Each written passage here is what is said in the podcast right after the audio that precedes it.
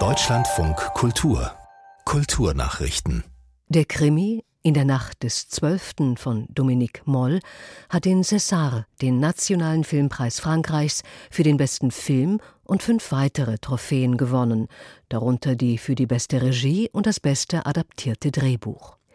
Die Produktion greift das Thema Femizid auf, also die Tötung von Frauen wegen ihres Geschlechts, und erzählt die wahre Geschichte eines ungelösten Verbrechens an einer lebendig angezündeten Frau.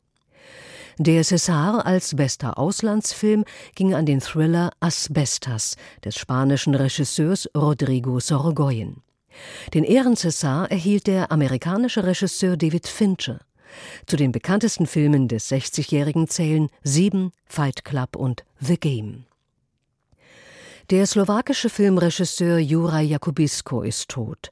Er sei am Freitag kurz vor Mitternacht in der tschechischen Hauptstadt Prag gestorben, sagte seine Tochter Jeanette dem öffentlich-rechtlichen Rundfunk der Slowakei. Auch das tschechische Kulturministerium bestätigte den Tod Jakubiskos, der als einer der einflussreichsten Regisseure der Tschechoslowakei gegolten hatte.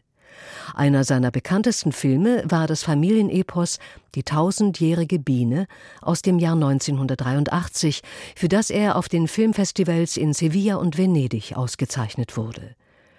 Gemeinsam mit Regisseuren wie Milos Forman gehörte Jakubisko der sogenannten tschechoslowakischen Neuen Welle an.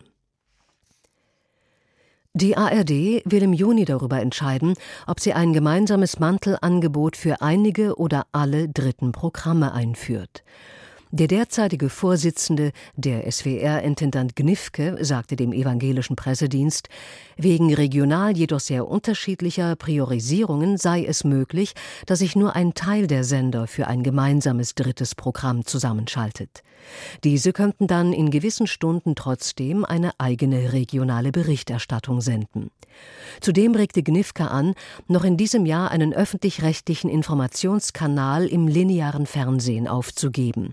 Er sprach sich im Portal The Pioneer für eine Umwandlung in ein rein digitales Internetangebot aus. Um welchen Kanal es sich konkret handele, werde man in den nächsten Monaten entscheiden.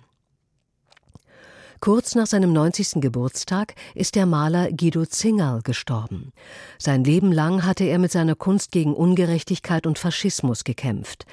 Zingerls Antifaschismus beruhte auf seinen traumatischen Erlebnissen in seiner Jugend während des Nationalsozialismus.